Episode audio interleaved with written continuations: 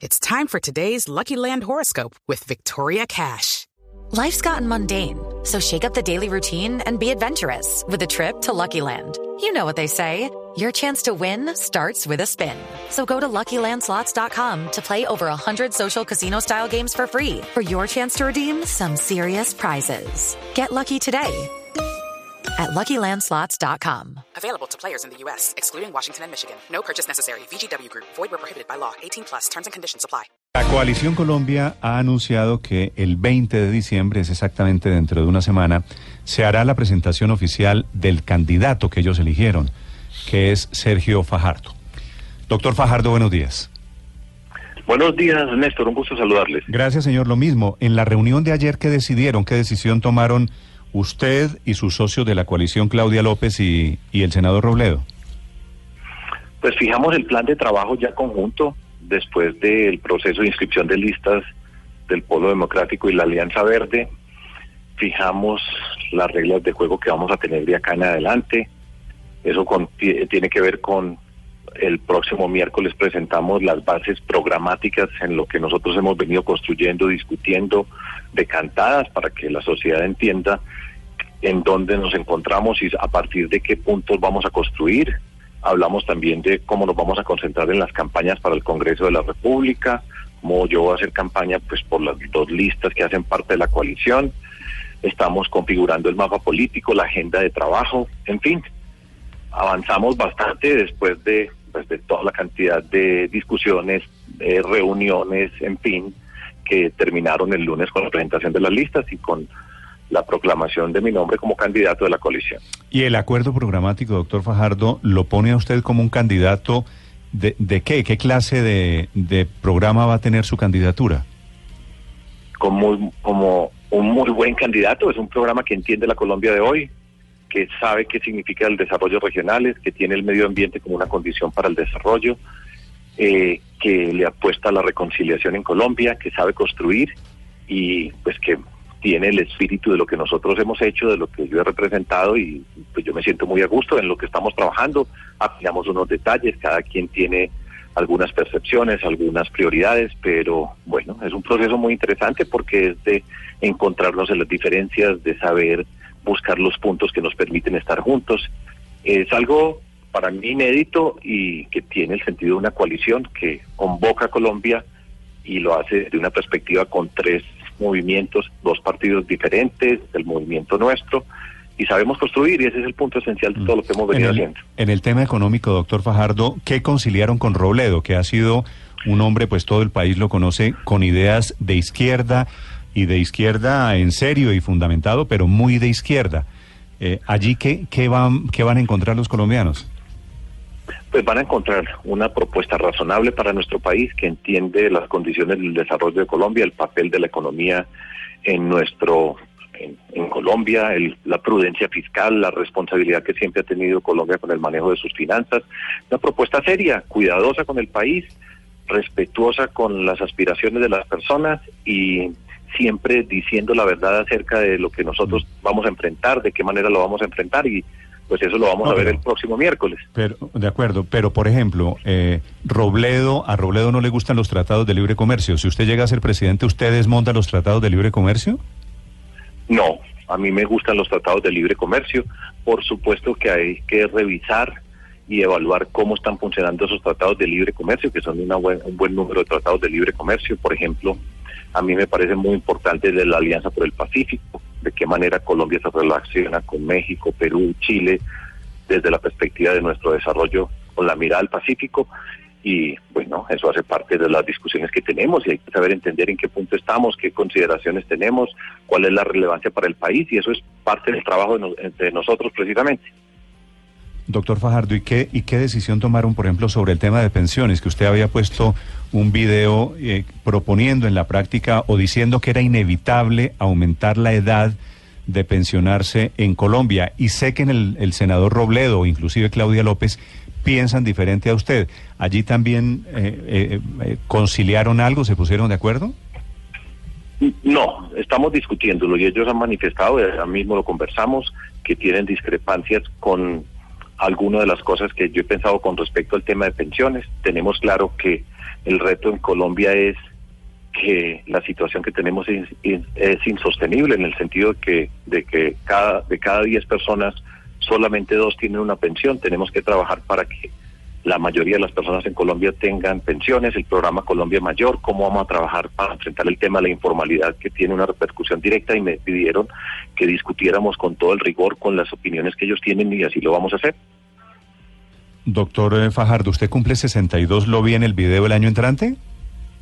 El 19 de junio del año entrante, Néstor, sí, señor. Sí, quiero decirle primero que se ve más joven y segundo, eh, ¿por qué cree usted que aumentar la edad de pensión es inevitable en Colombia? ¿Sería bueno para la economía?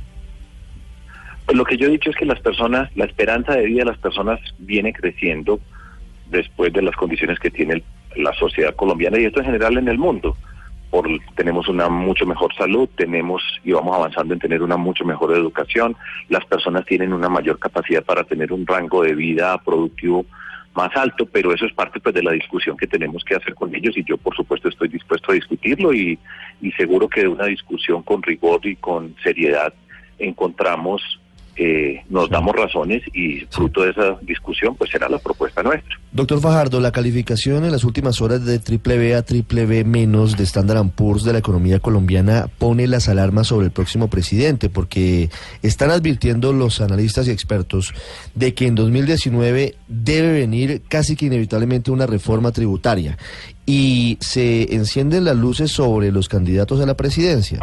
Muchos dicen que tiene que hacerse dos cosas. Tiene que aumentarse impuestos y tiene que bajarse la inversión o el gasto, más que la inversión que no tiene que ver con lo social, el gasto. Usted si es presidente, ¿qué va a hacer? Pues yo les explicaré después, pero le doy unas ideas básicas con respecto al tema. El gobierno nacional creó una comisión del gasto que debe estar para presentar sus resultados. Lo tenemos que revisar con mucho cuidado cuáles son los gastos del Estado colombiano qué recursos estamos consiguiendo nosotros para hacer nuestra inversión.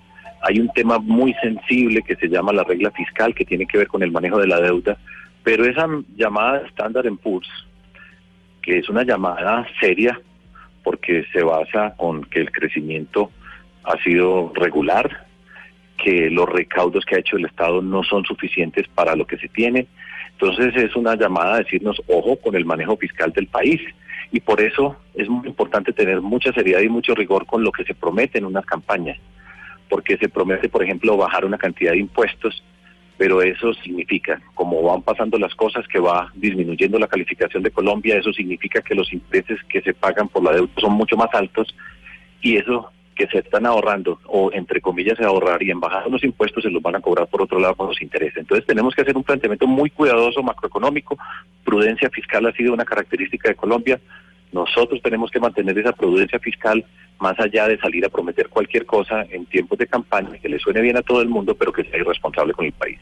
Claro, pero es que justamente esa llamada de Standard Poor's, ese jalón de orejas, es precisamente para, para advertirle a quien sea el próximo presidente que tiene máximo un año para hacer una reforma pensional o de lo contrario, ahí sí se pone la cosa seria, nos quitan el grado de inversión y como usted dice, eso significa por lo menos comenzar a pagar el doble de intereses por cuenta de los préstamos de deuda externa del país. ¿Usted tiene tan claro ese panorama que tiene por lo menos mínimo 12 meses para hacer una reforma pensional? Si llega a ganar, claro. Está claro, está claro, Paola y así es, y eso es nuestra responsabilidad, y por eso lo vamos a trabajar, y como le contestaba en la pregunta anterior a Néstor, nos tenemos que sentar a discutirlo. Esto es, una, esto es un tema de una discusión con una muy sofisticada eh, aplicación técnica de mirar una cantidad de variables que tienen que ver con las pensiones, y eso es un reto muy grande y es una obligación nuestra atender la reforma pensional y lo tenemos que hacer y, será fruto pues de esa discusión. Tendremos que concentrar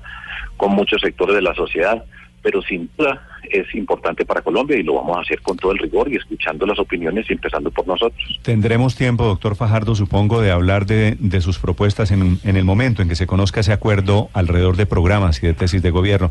Doctor Fajardo, una pregunta final. Esta coalición Colombia ¿Qué va a hacer con la posibilidad de una consulta interpartidista, especialmente con el Partido Liberal? ¿Esa opción está abierta o la cerraron? Está cerrada. Nosotros ayer mismo lo discutimos, nos concentramos en la campaña para el Congreso de la República. Vamos a trabajar fuertemente por las listas de la coalición, las de la Alianza Verde y el Polo Democrático, y nosotros no vamos a ir a ninguna consulta interpartidista el 11 de marzo. ¿Y por qué no con el liberalismo, doctor Fajardo? Pues ya les expliqué, nosotros no vamos a hacer ninguna consulta interpartidista. Ahora, ayer creo que fue Claudia López hizo, le hicieron una entrevista en la revista Semana y señalaba que nosotros tenemos como punto inicial de encuentro la lucha contra la corrupción y el clientelismo. Y eso hace que una relación con el Partido Liberal no tenga sentido. Ahora, Humberto de la Calle es una persona que nos merece el respeto. A mí personalmente le tengo un gran aprecio, tenemos una muy buena relación, eh, pero esas son las circunstancias políticas en este momento. En el Partido Liberal hay gente valiosa que yo admiro, pero estamos en este contexto político y esas son las bases de nuestra, de nuestra coalición y las vamos a respetar. ¿Y no le parece un poquito una incoherencia que Antanas Mocus votó en la consulta liberal de hace 15 días por Humberto de la Calle? Pues yo no tengo que hablar por Antanas Mocus, pero hablo, le cuento lo que yo conversé con él. Y Antanas Mocus dijo, es muy importante el mecanismo de las consultas y él participó y dijo Humberto de la Calle, a quien él como yo admire y respeta, y le dijo que le parecía importante y hasta ahí llegaba en ese momento haciendo esa afirmación. Antanas, pues usted tendrá la oportunidad de hablar con él y explorar los detalles de su pensamiento, pero eso es lo que yo he entendido y es lo que he conversado con él. Ahora, si le entiendo bien, el problema no es con Humberto de la Calle, es con quienes estarían detrás de, en el Partido Liberal, detrás de cualquier candidatura, ¿no? Eso está claro. Ahora, estarían, pues, repito, dentro del Partido Liberal hay muchas personas valiosas que yo personalmente respeto y, tengo en consideración, pero estamos hablando en términos institucionales. Doctor Fajardo, ¿y ese prurito frente al Partido Liberal terminaría eventualmente para la segunda vuelta? Es decir, si necesita los votos liberales, ¿ahí sí le serviría el Partido Liberal? Estamos en una discusión en este momento con unas listas para el Congreso de la República, ese es el esfuerzo que está haciendo la coalición Colombia, estamos concentrados en ese trabajo, hemos dicho que no vamos a ir a una consulta interpartidista y ese vamos por capítulos. Fíjate que ese primer capítulo nos tomó un tiempo, que era consolidar nuestra coalición, encontrarnos entre nosotros, construir la confianza que hemos venido construyendo, hemos pasado por diferentes altibajos, pero nos presentamos de una manera sólida, yo creo que potente con la ciudadanía, que nos permite mostrar qué significa construir en nuestro país, y ese es el reto que nosotros tenemos. Y repito, el 11 de marzo nosotros no vamos a ir a ninguna consulta interpartidista. Entiendo el mensaje. Doctor Fajardo, gracias, mucha suerte. Pues muchísimas gracias, un gusto saludarles y feliz Navidad si no hablamos antes.